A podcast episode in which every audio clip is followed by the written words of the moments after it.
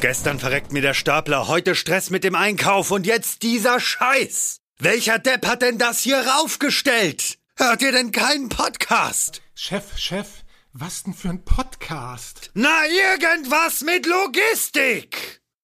Irgendwas mit Logistik. Der Podcast mit nicht immer ganz wissenschaftlichen Themen. Rund um die spannende Welt der Logistik. Präsentiert von Andreas, Jens und Thomas.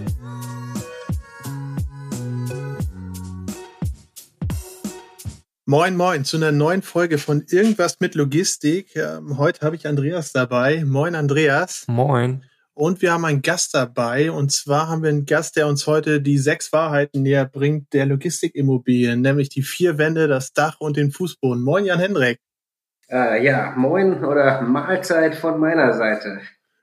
Ja, Jan Hendrik, ich glaube, dein Nachname ist schon relativ aussagekräftig, woher du kommst. Ähm, vielleicht erzählst du trotzdem mal ein paar Wörter darüber. Was machst du eigentlich, beziehungsweise was macht ihr eigentlich und was hat das mit Logistik zu tun? Ja, äh, genau. Wer, wer bin ich eigentlich? Das frage ich mich auch schon die ganze Zeit. Seit, seit 44 Jahren jetzt. Äh, so Nee, also vielleicht mal ganz kurz ein Grund, Grundpitch. Wo komme ich her? Was machen wir? Äh, Nachname ist Goldbeck. In der Logistikwelt sicherlich dem einen oder anderen schon mal über den Weg gekommen. Wir sind in Europa inzwischen Marktführer für den Logistikhallenbau und kommen eigentlich äh, ja grundsätzlich aus einer Idee, Bauen als Produkt zu begreifen. Vielleicht mal so in so einer Elevator-Pitch-Situation, wie das Ganze begann, von 1969. Mein Vater hat das Thema als Bootstrap-Startup sozusagen gegründet. Das heißt, äh, selber keine Kohle und äh, sich selber emanzipiert vom eigenen Elternhaus in einer kleinen Schlosserei. Und dann hat er tatsächlich das Gehalt meiner Mutter verpfändet, um seinen ersten Kredit zu bekommen. Mit sieben Leuten. Klingt schon jetzt nach einer super Story. meine, meine Mutter war ehrlich gesagt nicht oder ist immer noch nicht besonders risikoaffin. Also wenn sie wirklich gewusst hätte, was sie dort tut, hätte sie es vermutlich nicht gemacht. Das wäre schade gewesen. Also dann würden wir jetzt auch heute nicht hier sitzen. Von daher danke, danke Mama. Ne? Okay.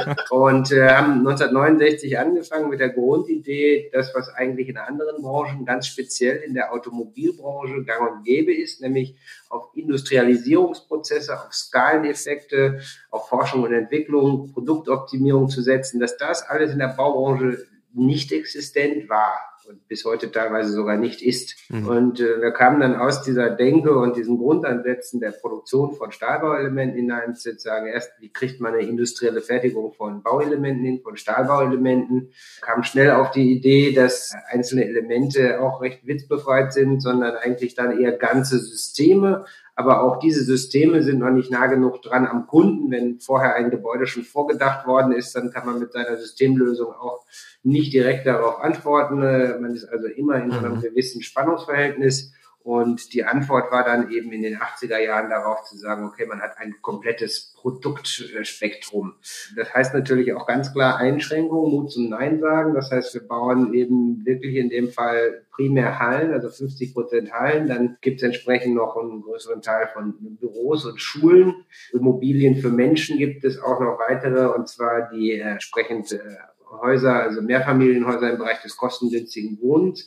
Jetzt ein neues Produkt bei uns und äh, last but not least unsere beliebten Parkhäuser. Das ist Logistik für Autos, wenn du so willst. Damit haben wir eigentlich auch schon gesagt, was wir alles nicht tun, was andere Bauunternehmen machen. Äh, was für uns anders ist halt eben der komplette Ansatz von vorne bis hinten mit der Planung über das Erstellen der kompletten fünf Dimensionen sozusagen und äh, bis hin in, den, in die Kompetenz im Gebäudebetrieb so. Also das Gebäude ganz ganzheitlich als Produkt zu begreifen und eben über die Bauphase hinaus nach vorne und hinten. Das ist so. Jetzt stelle ich mir das relativ schlau als Gedanken vor, zu sagen, okay, warum begreift man das nicht als Produkt? Baut daraus ein Produkt, definiert daraus ein Produkt.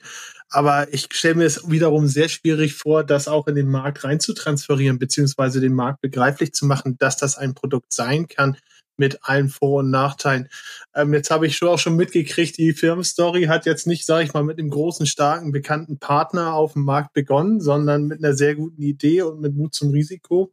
Aber wie kriegt man denn den Markt davon überzeugt, ja, pass mal auf, das ist ein Produkt und wenn man ein Produkt vernünftig plant, vernünftig herstellt, dann haben wir alle was davon, vor allem du, Kunde, hast da was von. Also es braucht als eine Zutat, ist es so ein bisschen ostwestfälische äh, Sturheit Einfach zu sagen, ich habe eine gute Idee und ich glaube daran. Ja? Das ist schon nicht unwichtig bei diesem Thema. Denn genau, äh, was du gesagt hast, ist sicherlich der Fall. Wenn man Gamechanger sein will, dann heißt es auch, dass man ein bestehendes Spiel mit bestehenden Gewinnern äh, in, in Frage stellt. Und das ist immer unangenehm, weil die bestehenden Gewinner ja auch Machtagitatoren äh, sind. Ja. Ähm, und äh, erstmal muss man dieses Produkt definieren, anhand des der Marktwünsche ableiten, wie es denn aussehen könnte. Und dann muss man es in den Markt treiben. Also wir sind zeitgleich mit der Idee dieses Geschäftsmodells, was ich beschrieben habe, sind wir unternehmensorganisationell und kulturell haben wir uns der Regionalität und Dezentralität verschrieben und sind mittlerweile an über 70 Standorten in Europa.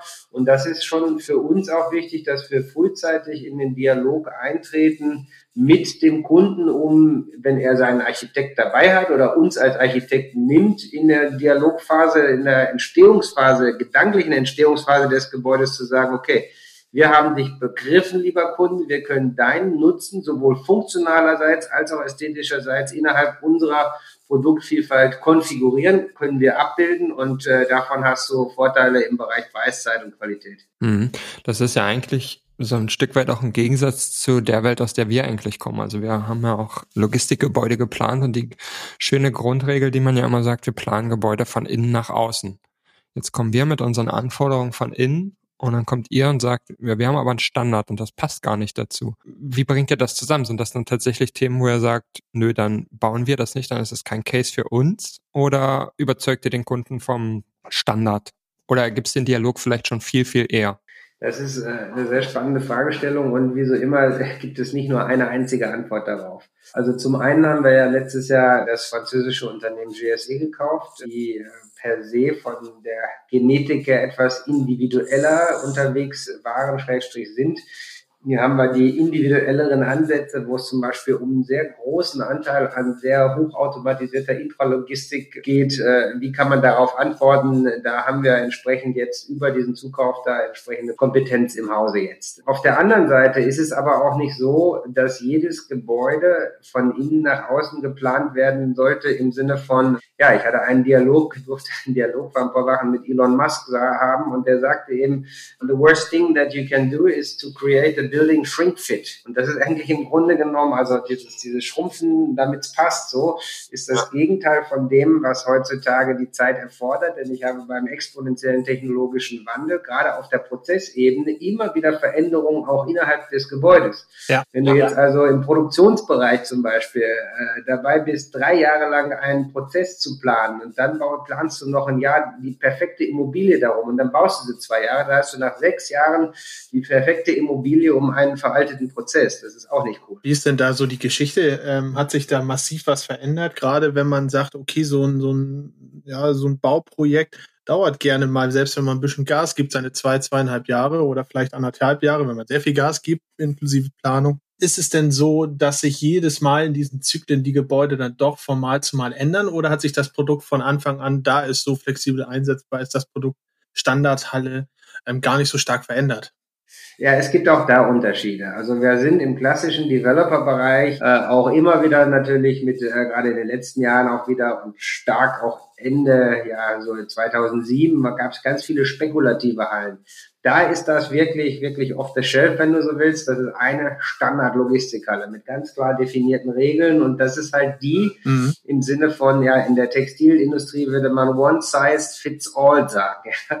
Und dann hat man natürlich heutzutage den größeren Anteil Build to Suit. Der folgt einer Grundsystematik, gewissen Variationen eines Grundrasters, mhm. aber der hat natürlich auch immer Individualkomponenten mit dabei. Also du darfst dein Produkt nicht so vorstellen, dass du sagst, du hast drei Arten von Länge, Höhe, Breite und dann noch äh, vier, fünf Arten von Fassadenelementen und dann kannst du ja aussuchen, wie viel Tore du da reinklatscht und fertig. Ja, das ist es halt nicht. Äh, du bist schon recht individuell unterwegs und äh, auch eine Tesla-Fabrik ist jetzt nicht eine Logistikhalle von der Stange, sondern auch da gibt man natürlich äh, sich Mühe, dass man möglichst viel Flexibilität und Individualisierungswunsch des Kunden entsprechend dann im Vorhinein planerisch berücksichtigt. Mhm. Ist aber auch immer ein Spagat, ne? Also auf der einen Seite das Thema Flexibilität und das, was, was der Kunde individuell bei sich machen will. Auf der anderen Seite denkt man natürlich vielleicht jetzt nicht bei der Tesla-Fabrik, aber vielleicht bei anderen Gebäuden auch an das Thema Drittverwendbarkeit. Ne? Was ist, wenn das von einem Immobilienentwickler kommt und das will dann im Nachgang vielleicht nach fünf Jahren oder zehn Jahren oder wann auch immer jemand anders verwenden? Und wenn es dann stark flexibilisiert ist, dann ist es halt immer schwierig, da noch jemanden reinzubringen. Deswegen ist natürlich das Thema, das du angesprochen hast, One Size Fits All, ein interessantes Thema. Aber was sind denn eigentlich so die Kriterien, die das irgendwie auch getrieben haben, wie so eine Standardhalle, in Anführungsstrichen, die alle dann glücklich machen soll, ähm, aussieht? Ja gut, das sind halt eben klassische, wahrscheinlich würde man sagen, äh, der kleinste äh, gemeinsame Nenner. Wo ist man da? Da ist man dann bei 10 Meter lichte Höhe. Wir sagen bei so einem Base-Building, da sind alle 1000 äh, Quadratmeter erstmal ein, ein Tor sozusagen damit drin. Mhm. Und dann hat man eben für so eine Base-Building-Kalkulation 50 Prozent des, der Hallengrundfläche nimmt man nochmal als befestigte Außenanlage dazu, damit man es mal wirklich greifen kann. Ja. Dann haben wir alle möglichen Standarddetails, also wie schließt jetzt eine Fassade an die Frostschützen, also sprich an die Sockel da entsprechend an, was ist unser standardisierter Dachaufbau und so weiter. Das sind ganz normale Parameter. Da gibt's marktübliche Themen, die ändern sich teilweise von Land zu Land etwas, in manchen Ländern sehr. Wenn du zum Beispiel nach England auf die Insel gehst, da gibt's auch die gleichen Investoren mit den gleichen Mietern, mit den gleichen Regelwerk, sagen nicht, hier wird das alles ganz anders gebaut, weil hier gibt es einen britisch-institutionellen Standard. Und wenn ich den nicht einhalte, ist mein Gebäude in England nicht mehr so investmentfähig. Also das ist eine Art von ganz sublimiertem Protektionismus, den man da entdeckt. Aber gut, ist halt eine Insel. Diese zehn Meter, die du gerade angesprochen hast, woher kommen die? Gibt es da irgendwie eine Historie dazu? Ist das irgendwie dreigeschossige Fachbodenregalanlage? Oder wie kommen die zehn Meter zustande? Ist das, weil die meisten Grundstücke vom Bebauungsplan her zehn Meter meistens können? Oder wie, wie kommt das? Wie kommt nee, das? meistens ist das, ja gut, ich meine, Regalierung und Sprinkler. Also äh, wenn man, da geht es natürlich auch um eine gewisse Sprinklerdimensionierung nach Himmel, äh, Richtlinien und da dann leiten sich dann die meisten Themen davon ab. Das geht dann entsprechend noch weiter hoch bis FITS und dann wird immer komplizierter und teurer und so weiter.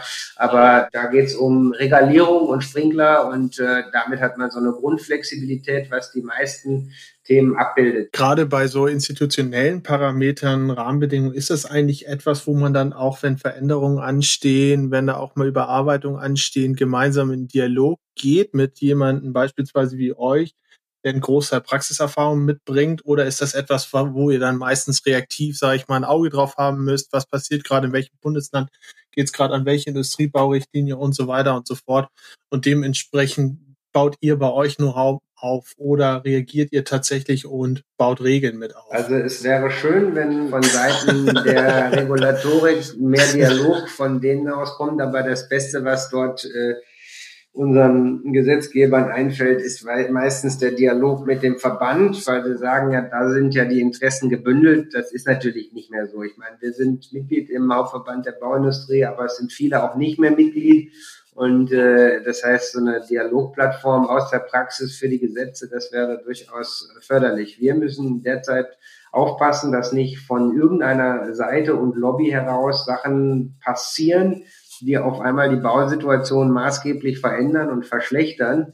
Zum einen für uns oder eben auch einfach allgemein, weil das passiert schneller als man denkt, dass sich irgendwelche, ich sag mal, Interessen durch verschiedene Instanzen so zu einer lauten Stimme dann bündeln und wenn man da nicht rechtzeitig aufpasst, steht irgendwas ganz Komisches in, in irgendwelchen neuen Vorschriften. Ist das denn etwas, wo man, wenn man als Entwickler beziehungsweise auch vielleicht als Unternehmen die sich eine Halle bauen oder einen Logistikpark bauen, ist das etwas, wo man dann auch unterstützend Hilfe findet, wo man dann auch vielleicht von den Fachleuten den einen oder anderen Tipp kriegt oder ist das alles so, sag ich mal, fragmentiert, dass das bei jedem Projekt ähm, ja eigentlich eine neue Reise wird. Also ich habe es ja am Anfang ein bisschen flapsig gesagt, vier Wände, eine Decke, ein Fußboden, aber da steckt ja noch einiges, einiges, einiges mehr dahinter. Ja, also diese klassischen Themen, äh, ich meine, das ist ja auch ein gewisser Vorteil bei uns von der Dezentralität. Wir sind in jedem Bundesland aktiv und äh, in Deutschland an über 40 Standorten. Das heißt, man weiß da, wo, wie, welche Rahmenbedingungen gelten. Und äh, wir haben bei uns im Haus zum Beispiel äh, inzwischen mehr als 1500 Leute, die sich nur mit dem Bau in der Vorphase beschäftigen. Also von den Entwurfsarchitekten über die Ausführungsplaner, Statiker, Bauphysiker, die ganzen TGA-Ingenieure, äh, you name it, Nachhaltigkeitstruppen und äh, Brandschutzexperten. Und das ist so unsere Aufgabe in dieser Zeit, äh, die Konzeption mit dem Kunden so durchzudeklinieren, dass er da eben nicht hilflos im äh, Regulatorik-Dschungel verloren geht, sondern dass wir sagen, hier dies und jenes äh, musst du berücksichtigen, weil sonst klappt dieser Vorfall, dieser, bei dir das und nicht, das und jenes nicht oder dann wird es ganz teuer. Und das verstehen wir schon als Bestandteil unserer Aufgabe auf jeden Fall. Du hast gerade schon das Wort Nachhaltigkeit in den Mund genommen, bevor ich, ich darauf zu sprechen kon konnte. Inwiefern beeinflusst euch das dann aktuell? Ist das, ist das beim Bau tatsächlich so, dass das ein immer relevanteres Thema wird oder sagen die meisten, okay, der Strom kommt meinetwegen von einer klassischen Photovoltaikanlage oder was auch immer da auf dem Dach steht und das reicht? Oder ist es tatsächlich auch so in Richtung eurer Komponenten, die ihr verwendet für den Bau? Und wie weit geht das ganze Spiel eigentlich? Also für uns erstmal wichtig, wenn wir als Unternehmen jetzt so formulieren gerade unsere Nachhaltigkeitsstrategie und wollen mhm. erstmal ab 2023 dann äh, als Unternehmen selber CO2-neutral sein und sind jetzt schon in der Lage, unsere Kunden dahin zu führen, zunächst über Kompensation. Das ist nicht Ablasshandel, sondern es ist ja reales, äh, ich sag mal, Kaufen von besseren Varianten der klimafreundlicheren Energieerzeugung. Vielleicht nicht hier, sondern bei irgendeinem Staudamm in Afrika dann. Mhm. Aber das ist immer eine Möglichkeit. Jetzt ist auch gar nicht so teuer. Das ist aber natürlich nur ein sehr einfacher Schritt und kann definitiv nicht die finale Raison sein, sondern da geht es darum, einen kontinuierlichen Verbesserungsprozess, das Produkt Logistikhalle immer besser zu machen. Und äh, Nachhaltigkeit ist nicht nur auf das Thema Klima beschränkt, sondern auch auf das Thema Umgebung, Gestaltung, also sprich ja. ähm, die Menschenfreundlichkeit der Halle als solches. Und da gibt's wirklich eine Vielzahl an Dimensionen, die wir auch heute schon mit dem Kunden durchdeklinieren, was er denn jetzt eigentlich will. Aber eigentlich sehen wir unsere Aufgabe eher darin, so gute Lösungen zu schaffen, dass wir den Markt prägen, uns vor uns hertreiben, dass äh, der Kunde gar nicht mehr drumherum kann, gute äh, und nachhaltige Lösungen zu wählen, weil die nicht substanziell teurer sind oder eben von uns preisgleich angeboten werden können. Ich glaube, dass ein Punkt wesentlich natürlich immer über die äh, Geldbörse des, des Kunden geht. Das heißt, äh, Geldbörse ist ja auch ganz stark, gerade im Logistikbereich, wo kann ich überhaupt in Zukunft noch eine Halle hinbauen? Da brauchen wir auf der einen Seite Brownfield-Kompetenz, aber auf der anderen Seite auch eine Halle, die von den Parametern funktionalerseits, also auch was Energieverbrauch äh, und Umweltfreundlichkeit angeht, gut ist, aber auch eine Halle, die von den Menschen in der Region akzeptiert wird das sind ja nicht unbedingt Schönheiten, diese Hallen. Also wenn man einen Fetisch für Industriearchitektur hat, vielleicht schon, aber so rein optisch ist es erstmal recht quadratisch praktisch gut. Das geht aber besser, ist aber meist sehr teuer und da den richtigen Brückenschlag in Zukunft hinzubekommen, ist eine Aufgabe, der wir uns auch gerne stellen. Was wäre denn so ein konkretes Beispiel für so eine Initiative, beziehungsweise so etwas, wo ihr, oder beziehungsweise wo du gerade gesagt hast, den Markt etwas zu formen und auch den Markt dahin zu treiben, dass man um so etwas nicht mehr herumkommt. Ja, also wenn ich sage, ich kann äh, zum Beispiel über das äh, Nutzen einer anderen Art von Dämmung umweltfreundlicher oder entsprechend äh, weniger Materialverbrauch induzieren, dann bin ja. ich damit natürlich schon besser unterwegs. Wenn ich jetzt auf das Thema Parkhaus schaue, ja. da forschen wir derzeit an äh, carbonbewehrten Platten, wo letztendlich dann der Betonverbrauch geringer ist, weil die äh, Betonüberdeckung geringer sein muss und es ist vor allen Dingen wesentlich haltbarer, weil es äh, Studien über die Haltbarkeit von Stahlbeton im Vergleich zu Carbonbeton gibt. So, und damit kommt man über solche am Ende dann wahrscheinlich preisgleichen Innovationen hin, dass man über diese Effekte einen wesentlichen Beitrag zur Umweltverträglichkeit liefern kann. Die Bauelemente, sage ich mal, sind jetzt ein Innovationsbereich, den du jetzt schon angesprochen hast, aktiv. Was kann man denn eigentlich so erwarten von so einem, ich sag mal, ein Stück weit Bauunternehmen in der Zukunft? Ist es, ist es eigentlich so, dass alles immer schneller gehen muss und dass es vielleicht noch ein bisschen widerstandsfähiger ist, wie du es gerade schon gesagt hast? Oder gibt es da tatsächlich auch Sachen, ich meine, jeder spricht über Industrie 4.0 und Digitalisierung und welche tollen Buzzwörter es alle gibt. Sind das auch Themen, die euch aktiv beschäftigen und sagt, okay, unser Gebäude muss irgendwie vielleicht auch ein bisschen schlauer werden? Also ich sage mal, dieses Thema Smart Building ist ja auch wieder eines von diesen Buzzwords, beschäftigt uns derzeit stark äh, ausgehend von äh, dem Bereich der Büronutzung, weil äh, das ist ja eine von diesen viel gequälten Binsenweisheiten, dass 80 Prozent der Gebäudekosten im Betrieb entstehen und da natürlich vor allen Dingen über den Energieverbrauch und Maintenance. So. Und äh, wenn man das weiß, dann muss es ja ein Bestreben sein, ein Gebäude optimal, ich sag mal, zu fahren. Wie gesagt, ganz bewusst zu fahren, weil das Beispiel mit dem Automobil auch hier ganz gut greift, kann einen normalen Golf, der vielleicht im Schnitt sechs Liter verbraucht, auf zehn Liter fahren, wenn ich immer Bodenblech, Vollbremsung, Bodenblech, Vollbremsung mache. Ich kann den aber auch vorausschauend fahren und dann verbraucht er vielleicht nur vier oder fünf. Ne? So, und dazwischen ist der Interaktionsmasse, auch mit einem Gebäude. Und dafür muss man natürlich die ganzen Datenpunkte eines Gebäudes kennen. Im, beim Büro ist klar, da ist es, wie effizient wird es genutzt, also sprich Flächenausnutzung von Menschen, ähm, wie flexibel ist es natürlich, wie viel Medien werden verbraucht äh, in der Phase, wie vorausschauend agiere ich, sodass die Lastkurven genau auf den tatsächlichen Verbrauch auch ausgelegt werden. Und ähnliches ist natürlich übertragbar in den Logistikbereich. Unsere Kompetenz muss in Zukunft schon sein, dass wir wesentlich mehr vom Inneren auch verstehen, um diese optimale Nutzungskurve in der Betriebsphase auch zu gewährleisten. Ist ja auch ein gutes, gutes Beispiel dafür, wo ich sag mal ähm, Nachhaltigkeit und auch Kosteneffizienz oder Kosteneinsparung nicht im Widerspruch stehen, sondern sich sogar untereinander eigentlich bedingen. Wenn du davon sprichst, ein, ein Gebäude möglichst dahingehend zu fahren, dass es auch möglichst ressourcengerecht ausgenutzt wird und entsprechend auch da seine Aufgabe erfüllt. Ist ja eigentlich ein guter, guter Weg dahin, ja. Ähm, was mich nochmal interessieren würde, du hattest gerade schon angesprochen, wo teilweise ähm, ja, Innovation herkommt, beispielsweise aus dem Parkhausbereich mit der Bausubstanz oder auch aus dem Office- oder Wohnbereich mit dem Thema Smart Home. Ist es so, dass Logistikhallen da vielleicht etwas sind, was dann nachrückt und wo man dann aus anderen Bereichen lernt, wo die Logistik auch beim Bau, wie sie es ja teilweise auch bei Prozess- oder Automatisierungstechnik auch tut, wo sie dann lernt, oder ist da die Logistik und die Logistikhalle auch ein Innovationstreiber? Also ich glaube, dass die Logistikhalle aufgrund dieser, ja, es gibt in Englisch sagt man quick and dirty, aber dirty ist es eigentlich nicht. Quick and clean muss man sagen. Also schnell auf den Punkt gebracht, mega effizient in der Erstellung. Das sind die Anforderungen von den Logistikern heutzutage. Also gerade von den Developern und den einschlägig verdächtigen Kunden, die so als Serientäter da unterwegs sind.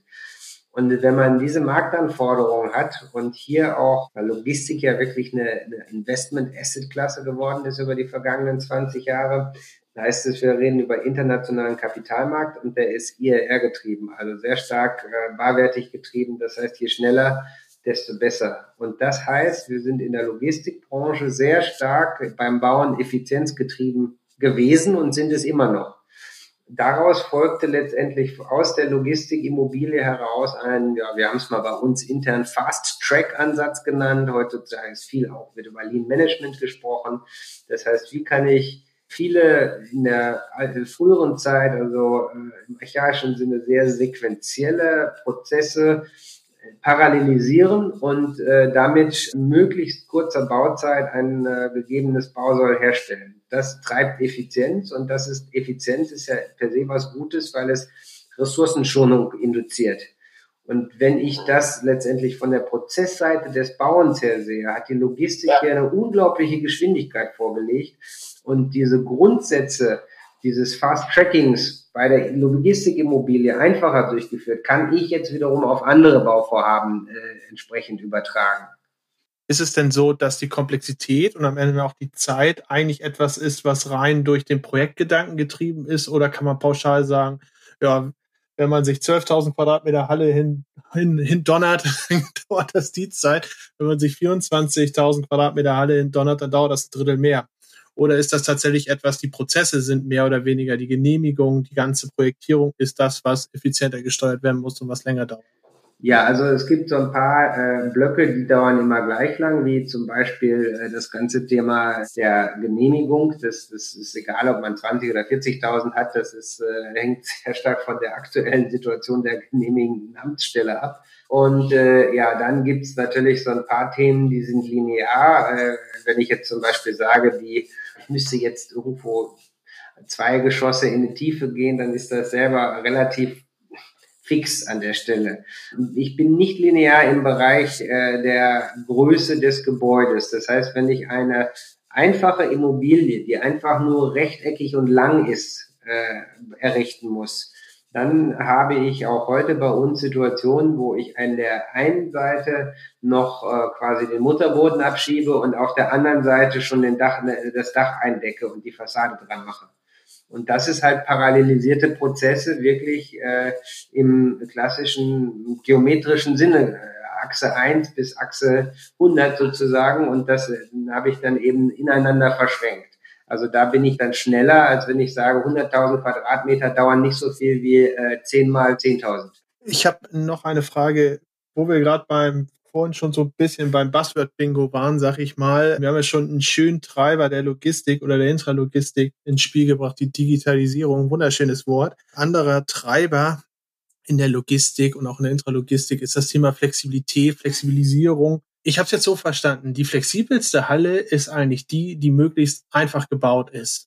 Würde das so in etwa stimmen? Weil ähm, ich kann mir nämlich vorstellen, wenn ich es andersherum angehen würde und am Ende ähm, sagen würde, okay, die eierlegende Wollmilchsau ist eigentlich das flexibelste, dann habe ich ganz schnell wiederum Zeit- und Kostenprobleme. Wobei auf der anderen Seite natürlich man sagen muss, wenn man die Halle so einfach wie möglich baut, dann verbaut man sich wahrscheinlich am Ende des Tages auch den ein oder anderen Weg in die Richtung. Beispiel Gefahrstoffe. Ich kann mir vorstellen, bei Gefahrstoffen interessantes Thema vielleicht auch bei der schönen Fabrik, von der du vorhin gesprochen hast da muss man sich relativ schnell und frühzeitig entscheiden, was möchte ich dort zukünftig auch reinbringen oder ist das etwas, was man flexibel auch alles wieder nachbearbeiten und nachgestalten kann?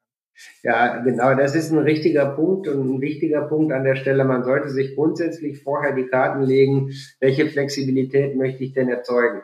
Und wenn ich sage, ich habe äh, jetzt äh, das Interesse, eine Logistikhalle zu bauen, die auch im Falle eines Falles als atomares Endlager gehen kann, dann wird es recht teuer. Ja, also, ich habe gehört, dass gerade Bedarf. Ja, so, also sprich, das, das würden dann ganz schön viele Auflagen zu erfüllen sein, also ein bisschen zu virtually impossible. Aber es gibt natürlich, das ist jetzt als extremes Beispiel, aber ich kann natürlich sagen, ich habe irgendwie eine ganz normale Halle, ich baue sie aber schon mal mit einer äh, WHG-Folie und äh, als Tiefkühllogistik ja. ausgebildet, wo ich dann eben das Vierfache eines normalen Preises habe, weil es ja sein könnte, dass ein Tiefkühllogistiker oder ein Gefahrgutlager oder ein Gefahrgut-Tiefkühllogistiker reinkommt.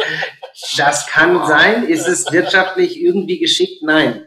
Deswegen gibt es auch so viele von diesen relativ einfachen die Hallen, die wir eben schon mal beschrieben haben, mit diesen ganz klassischen Grundannahmen, den klassischen 6 Meter Raster. Und dann äh, ist man damit für 80 Prozent der Marktanforderungen gerüstet. So.